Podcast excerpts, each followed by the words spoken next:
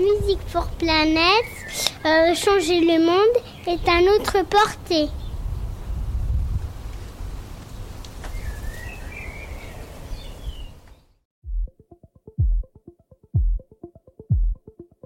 Je m'appelle Alex Jubien et je suis depuis plus de 20 ans un acteur de l'innovation.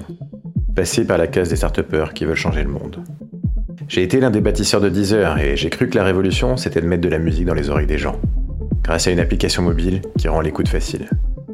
Mais l'impact environnemental est venu à moi, naturellement, à travers les startups que j'accompagnais. CO2, changement climatique, limites planétaires, effondrement de la biodiversité.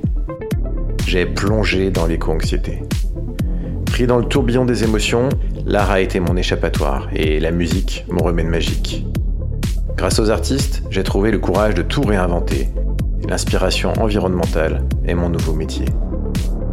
Et peut-être que la révolution, c'est justement de mettre de la musique dans les oreilles des gens. De la musique for Planet. C'est le nom de l'association que nous avons créée, et c'est aussi un véritable cri de ralliement. Chaque jour, nous sommes de plus en plus nombreux professionnels de l'industrie musicale, experts dans l'environnement, fans d'électro, de variété, de métal, de lyrique et d'opéra, de rap et de jazz. Tous les courants musicaux sont représentés dans l'association. Music for Planet, c'est utiliser la musique et les artistes comme un vecteur optimiste et joyeux pour transformer tous les citoyens en éco-citoyens. Alors vous aussi, passez à l'action. Devenez musique activiste. Music for Planet.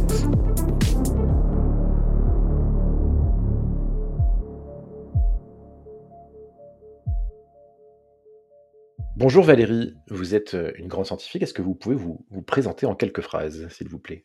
Alors j'ai 51 ans, j'ai une formation initiale en physique des fluides. Mon activité de recherche, elle a porté sur euh, le fait de caractériser et comprendre les variations passées du climat et ce qu'on peut en tirer sur euh, le fonctionnement du système climatique, parfois apporter des contraintes sur les modèles de climat qu'on utilise pour explorer les futurs possibles.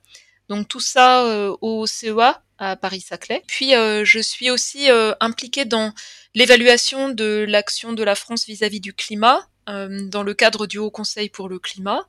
Et enfin, depuis 2015, j'ai supervisé un ensemble de rapports d'évaluation faisant le point sur l'état des connaissances vis-à-vis du changement climatique, dans le cadre du GIEC, le groupe intergouvernemental d'experts sur l'évolution du climat. Et vous êtes d'ailleurs euh, l'une des grandes figures du GIEC en France. C'est ce que nous pensons au sein des fresqueurs de la fresque du climat. Je vous remercie pour votre soutien, euh, au nom de tous les fresqueurs, je vous remercie pour votre soutien indéfectible euh, à la fresque du climat. Alors je soutiens la fresque dans son activité bénévole et coopérative mais je ne la soutiens pas dans ses activités payantes. Je tiens à préciser voilà cette nuance c'est plus l'apprentissage collaboratif que je soutiens. Et donc, euh, la fresque du climat qui progresse justement dans l'industrie musicale. On commence à voir euh, des professionnels de cette industrie euh, bah, qui participent à des ateliers. même le, Grand Orchestre de Paris a, fait participer ses équipes. On, commence à voir ça un, peu partout. On, commence à voir aussi la fresque du climat sur des festivals. Et, du coup, bah, j'ai une grande question pour vous. Pourquoi c'est si important, ces outils de, sensibilisation, ces outils de vulgarisation scientifique en fait, il y a plein de, possibilités de créer des ouvertures pour faire en sorte que euh, voilà les personnes qui ont leur vie quotidienne, euh, leur, euh, leur thématique de conversation au quotidien, aient à un moment donné l'occasion de, se poser, de préférence en groupe, voilà s'interroger par rapport à l'état des lieux vis-à-vis du changement climatique, les implications, les enjeux à agir à la fois sur les causes et les conséquences, et d'une manière qui les met en situation d'acteurs. Euh, moi, moi, ce que j'essaie d'exprimer, c'est que le, changement climatique, euh, c'est un enjeu de transformation. C'est-à-dire qu'on peut euh, y rester indifférent, faire comme si cela n'existait pas, et dans ce cas-là, en fait, les transformations, on va les subir. le climat va continuer à changer, il va imposer des choses. Et d'autre part, on peut devenir acteur, c'est-à-dire s'interroger, avoir des clés pour s'approprier l'état des connaissances sur les évolutions récentes, les évolutions à venir, euh, les options d'action pour euh, s'adapter à un climat qui se réchauffe, gérer les risques, euh, et puis réduire les émissions de gaz à effet de serre pour agir sur les causes. Des initiatives comme des jeux collectifs un peu sérieux mettre les personnes en, situation d'acteurs et parfois sont la, première étape d'une démarche personnelle ou parfois professionnelle ou associative où ces personnes en fait deviennent pleinement acteurs des transformations qu'elles souhaitent mettre en œuvre. Merci beaucoup Valérie. Et donc, euh, nous invitons tous nos auditeurs à, participer à un atelier euh, fresque du climat si ce n'est pas déjà fait, ou à inviter leur entourage à le faire, tout simplement. Oui, et puis il y a bien d'autres choses qui peuvent être faites.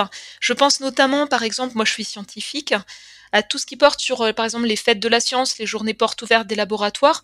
Il y a aussi, en fait, beaucoup de scientifiques qui travaillent sur les questions liées au changement climatique, qui sont des ressources précieuses, qui sont des personnes qui travaillent au quotidien sur ces questions, passionnées et donc, euh, c'est aussi encourager les, auditeurs, voilà, à, aussi euh, construire un, dialogue, aller visiter les labos, parler avec les scientifiques.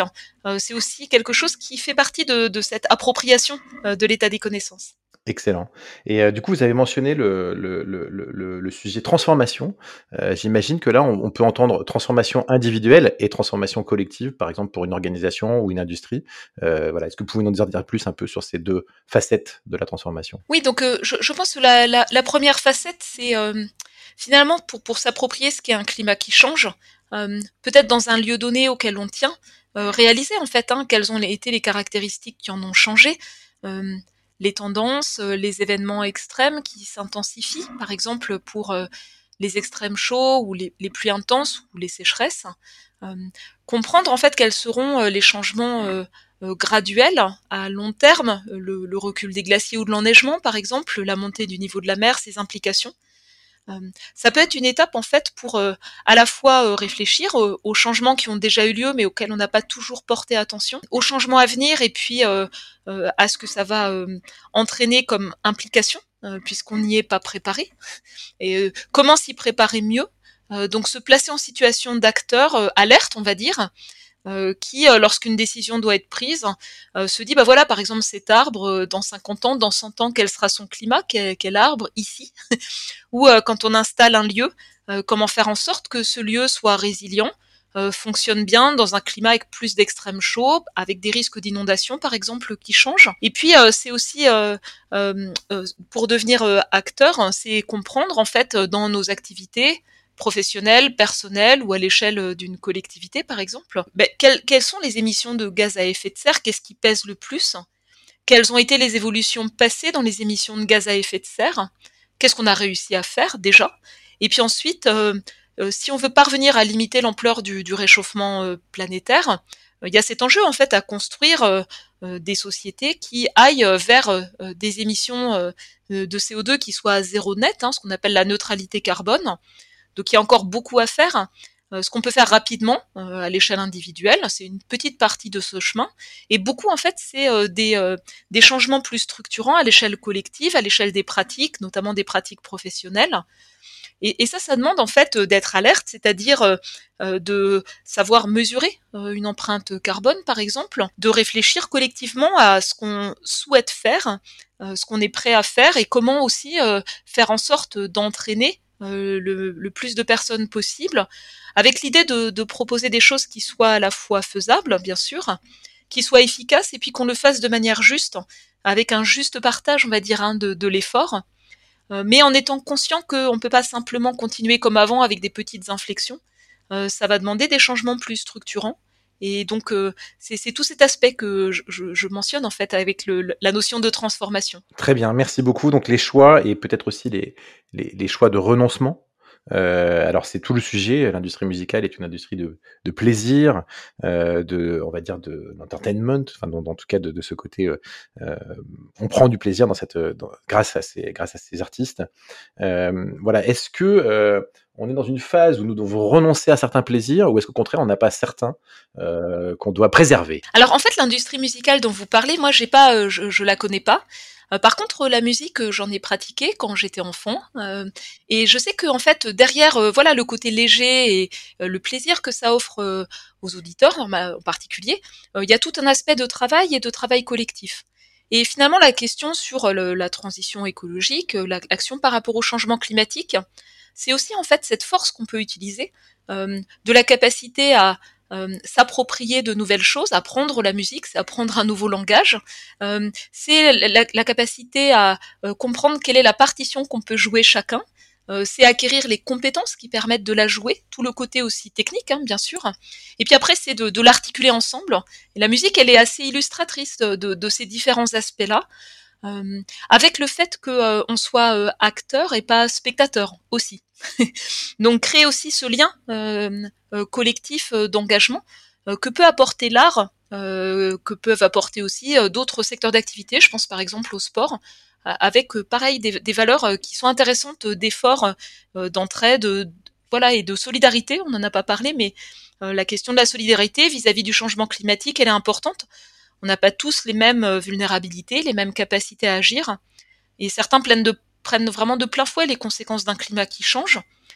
Et je pense que ça fait aussi partie des valeurs que véhicule euh, euh, la musique au sens euh, du partage et de la musique qui peut se mobiliser autour des questions de, solidarité. Donc la science et, les émotions sont des choses importantes. Est-ce que la musique peut être une source de résilience face à ces enjeux? Quand on s'approprie les enjeux sur le changement climatique comme personne, parce qu'on est tous des personnes au-delà de nos rôles dans nos familles, dans nos organisations, dans, nos loisirs et tout le reste, en fait, c'est parfois assez vertigineux parce qu'en fait, on prend la mesure des activités humaines qui perturbent en fait les grands équilibres planétaires, du caractère irréversible de ce qu'on a déjà fait, inéluctable pour des changements qui vont euh, se décliner à très long terme. Je pense notamment au temps d'ajustement des glaciers, de la montée du niveau de la mer.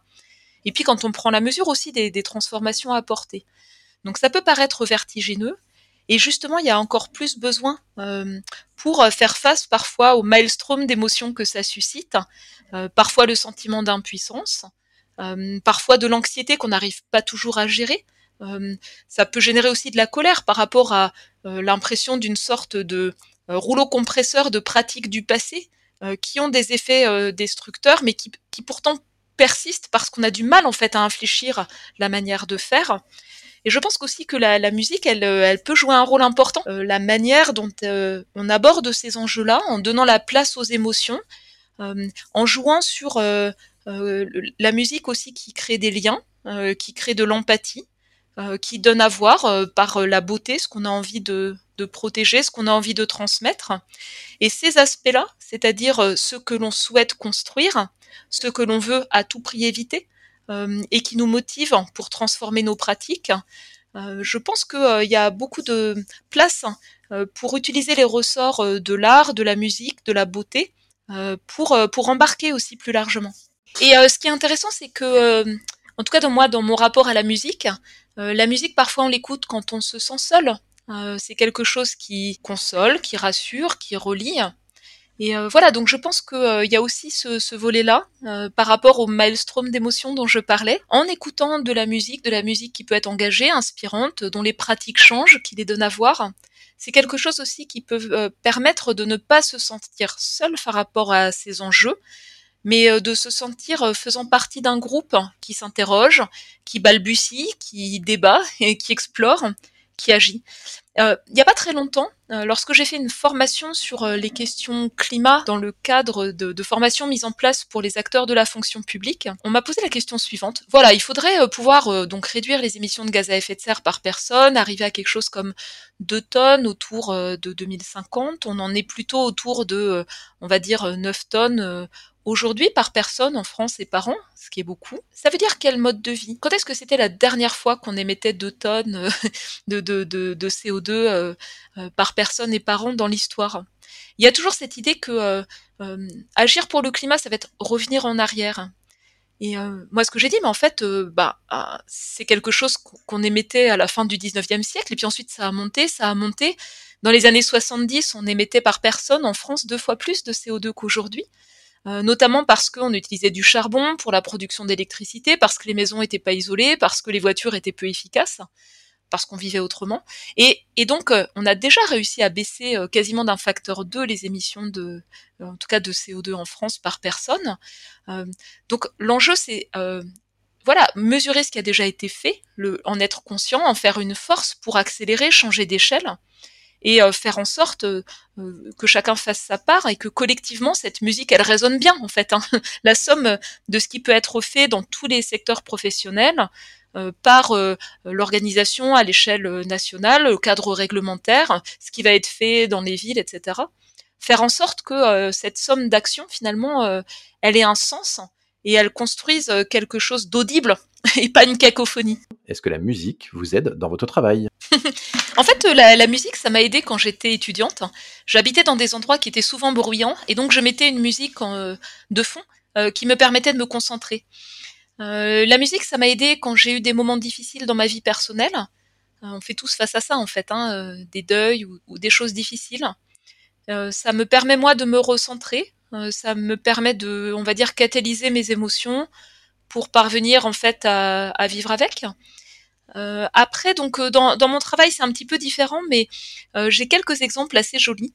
Donc, quand, on étudie euh, les informations sur les climats passés qu'on tire des carottes de glace, on reconstruit comme ça les grandes variations passées du climat, la succession de périodes glaciaires, de périodes douces.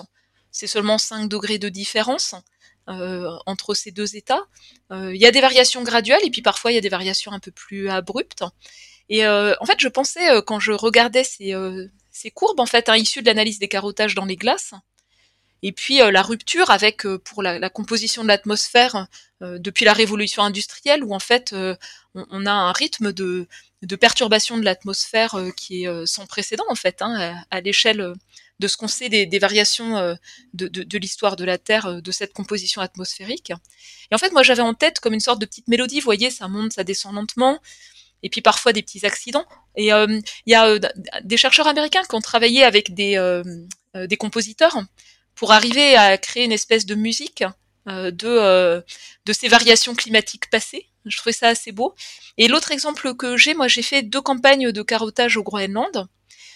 et quand on fait ces, ces expéditions, donc on est loin de ses proches en fait, on est dans une sorte de bulle d'une quinzaine, d'une trentaine de personnes avec des, des fonctions très, très claires à faire. On travaille beaucoup en fait, hein, dans, le peu de temps où on peut le faire pendant la saison d'été. Donc j'emmenais de la musique, hein, toujours, euh, pour faire euh, une forme d'évasion parfois euh, par la musique. Et puis j'ai gardé en mémoire le, son du vent sur la neige très sèche, une neige qui, craque en fait quand on, quand on se déplace, le bruit de la neige soufflée par le vent. Mais c'est très difficile de garder en mémoire les sons. je sais pas, j'arrive pas à le faire bien. Et euh, le, centre de recherche euh, britannique sur l'Antarctique, donc de l'autre côté de la Terre, a embarqué un compositeur euh, dans leur station polaire. Il, a, écrit une symphonie de l'Antarctique où il a essayé de retranscrire en musique euh, ce son, le son du vent, le son de la neige qui frotte en surface, transporté par le vent. Et euh, voilà, ça m'a refait voyager, ça m'a rappelé ces, souvenirs euh, de, de, voilà de, campagne de, travail professionnel mais à l'angle de, la musique et de sa beauté, le, côté captivant de la musique. Waouh Très inspirant également. Euh, bah, du, comment, du coup, puisqu'on parle de musique, euh, moi qui vous suis sur les, sur les réseaux sociaux, j'ai repéré que parfois vous en partagiez à ceux qui vous suivent justement. Et il y a un titre qui m'a, enfin plutôt vous aviez posté des paroles d'un titre qui m'a complètement frappé, c'est le titre de Dominique A, avec les autres. Euh, et vous aviez particulièrement partagé, mais nous avons saisi que les saisons viraient l'oracle est pris de court, ça n'est plus un secret. Est-ce que vous pouvez nous en dire plus un peu sur cette... Euh, en fait, souvent, ce que moi je partage, c'est plutôt euh, des extraits de poèmes. Euh, en relation voilà avec ce que je ressens, les émotions. Alors les poèmes pouvant être des paroles de chansons, euh, pour moi c'est un peu la même chose. Des chansons sont des poèmes en musique quelque part. Et euh, oui, là j'ai aimé ces mots sur le, le, une espèce de traduction de la prise de conscience euh, mais avec les mots, euh, les mots d'un artiste. Hein. Euh, donc qui, les décrit différemment comme des touches successives et, et, pas l'espèce de, de, raisonnement scientifique li, plus linéaire, je, je, je, veux dire. Voilà. c'est, pour moi, c'était le témoignage, c'est un témoignage de l'appropriation que, que cela reflète. Excellent. Donc, nous vous invitons à écouter ce titre de Dominique A avec les autres, qui est euh, magnifique. Et en effet, l'oracle épris de, l'oracle de cours m'avait fait penser au fait que bah, euh, les scientifiques avaient aussi évidemment des émotions euh, par rapport aux choses qu'ils étudient. Hein. Une humanité évidemment évidente, et que la musique du coup pouvait aider dans ces enjeux-là. Oui, et puis le, le, titre dit avec les autres. Et donc, quand, quand, on travaille sur le changement climatique, sur des éléments, on va dire plutôt liées au fonctionnement du climat, aux caractéristiques climatiques. Euh, on travaille sur les tendances récentes, on, on, essaie de donner sens aux événements qui ont été observés, euh, en quoi ils ont été rendus plus intenses, plus fréquents du fait de l'influence humaine sur le climat, C'est le cas pour la plupart des extrêmes chauds en Europe. C'est le cas pour des événements récents graves de pluies intenses exacerbées. plusieurs événements récents, notamment des pluies intenses au Pakistan, par exemple. On y voit le, poids de l'influence humaine sur le climat avec nos outils. Mais ça demande aussi de voilà, de comprendre comment euh, ces événements euh, dopés, euh, puisqu'on perturbe profondément le, climat, comment ils affectent la vie des gens, quels impacts, quels ressentis, quelles conséquences immédiates et à long terme. Et puis quand, moi je, travaille sur les, projections d'évolution future du climat, c'est pas simplement des chiffres, des courbes, des évolutions à venir. En fait, j'essaie de le en permanence. En fait, je peux pas m'empêcher de le projeter sur des lieux, des sociétés, des écosystèmes en essayant d'anticiper les conséquences. Et euh, voilà, donc euh, l'accent mis sur ce qui nous relie, c'est-à-dire avec les autres, les enjeux de d'empathie, euh, les enjeux de solidarité, ils sont énormes. On sort là, par exemple, de une étape de négociation internationale sur le climat qui a peu avancé en Égypte à la COP 27. Je n'y étais pas présente. Et avec une avancée au sens où les pays, par exemple, très vulnérables euh, demande des mécanismes pour euh, prendre en compte les, pertes et les dommages qui sont subis. Euh, c'est bien sûr un enjeu de, justice climatique. Et, plus largement, cette question de, la solidarité, d'accompagner les personnes les plus fragiles, elle est centrale.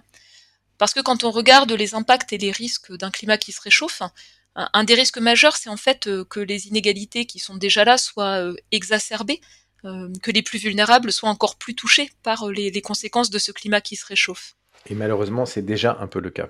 Valérie Masson-Delmotte, merci beaucoup. Nous sommes ravis de vous avoir reçu euh, dans le podcast Musique pour Planète. Vous, vouliez dire un, dernier petit mot? Oui, bah, j'espère en fait que ces échanges donneront envie à vos auditeurs, à ceux qui travaillent dans le secteur de la musique, d'en savoir plus, de s'approprier les, enjeux par rapport au changement climatique. Euh, nous, en fait, euh, les scientifiques, on n'est pas des poètes, on fait des documents qui sont un peu arides, un peu difficiles d'accès. Donc, il y a besoin de, médiateurs, de passeurs, d'espace, en fait, euh, pour que ces connaissances qu'on produit, on puisse voilà, les utiliser pour éclairer des choix.